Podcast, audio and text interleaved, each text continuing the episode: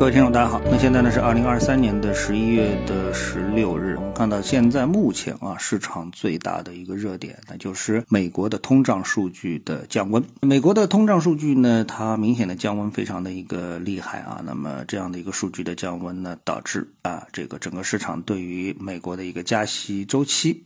啊，呃，它的一个结束啊，给予了几乎百分之接近一百的肯定啊。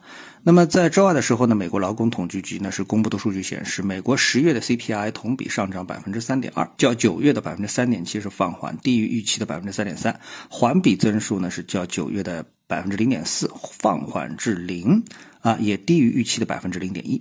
另外呢，美联储更为关注的剔除食品和能源成本的核心通胀啊，较九月的百分之四点一小幅放缓至百分之四，也低于预期的百分之四点一，但仍高于美联储百分之二的目标水平。环比增速有百分之零点三，放缓至百分之零点二，低于预期的百分之零点三。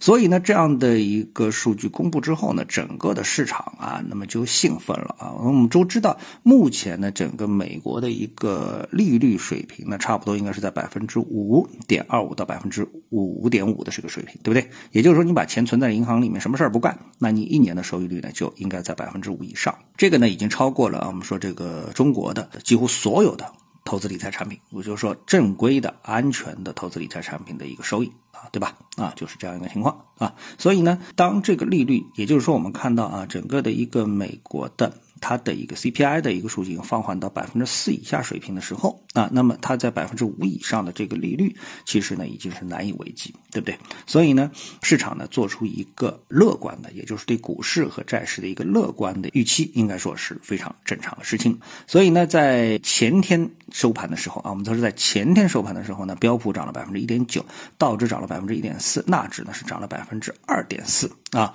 罗素两千小盘股指数涨了百分之五点四啊。这个特征其实跟我们 A 股也有点像，就是一旦涨起来，就是大盘股涨得少一点，但是小盘股呢是会涨得更多。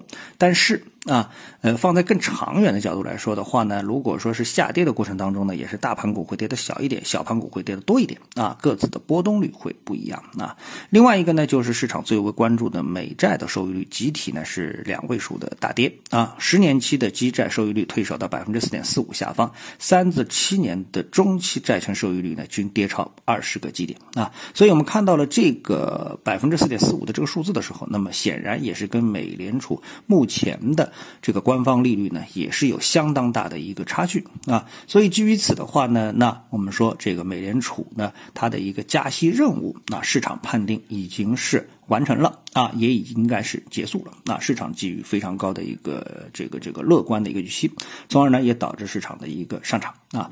那这样一个市场的一个上涨呢，那么我们想呢，不仅是对美股市场啊，而且呢对全球市场呢也会带来一个利好。为什么？因为我们就是担心。呃，就是我们像从这个东南亚经济危危机也好，等等也好，高利率其实都会对经济会产生一个伤害。大家最担心的就是这种高利率会对经济带来一个硬着陆的一个风险。那现在从美国的经济数据来看呢，它是软着陆啊，甚至于不怎么想着陆啊。那么从它的利率数据来说的话呢，那么。进一步的上升一定会对周边全球的经济呢产生一个啊负面的一个影响。那么现在呢，大家呢也会稍微松一口气啊，并且利率保持在高位，再经过一段时间的话呢，也会让整体的市场的这个经济热度啊逐渐的下行。那么大家的痛苦度呢也会逐渐的降低啊。从最新的数据来看的话呢，英国的通胀数据呢也是大幅的下跌啊。所以说全球的高利率啊已经是明显产生了这样的一个作用啊。那么据另外一位市场知名人士啊，也就是。木头姐，大家不知道知不知道木头姐这位啊这个人士啊？那么可以自己去查一查什么叫木头姐，就木头就是木头啊，这木头姐。那么他的一个呃。这个言论是什么呢？就是美联储做过头了，美尼美国明年或会通缩，降息是不可避免啊。所以整个市场呢，对于这个不再加息啊，已经是表示了非常大的一个乐观的情绪。那么对于呃我们投资标的的投资者来说，应该怎么来看待这件事情呢？那么正如我这段时间一直跟大家说的，就是嗯。如果说啊，我们能找到一个投资标的，它在持续的上涨，下跌是你买入机会的话，那么看到美股指数它其实一直在提供这样的一个机会。也就是说，所有的力量其实都最终啊，不管它是加息还是减息，都是回到来呵护啊这个指数，美股指数。那美股指数代表什么呢？所谓的指数啊。股票是经济的晴雨表，那也就是恢复情绪。哪怕说我们加息，也不是为了最终它的目标，也不是为了这个伤害经济，而是什么呢？而是让经济走得更健康。所以综合这样的一个套路之后，那我们发现，哎，整个的我们对全球的啊，一旦美国的利率不再上升，那我们对这这个全球的经济以及股票市场的一个上行啊，那么就会进入到一个更为明确的乐观的情绪当中啊。好，那么这个呢，就是我想跟大家。嗯，进行交流的一个观点啊，谢谢各位收听，我们下次节目时间再见。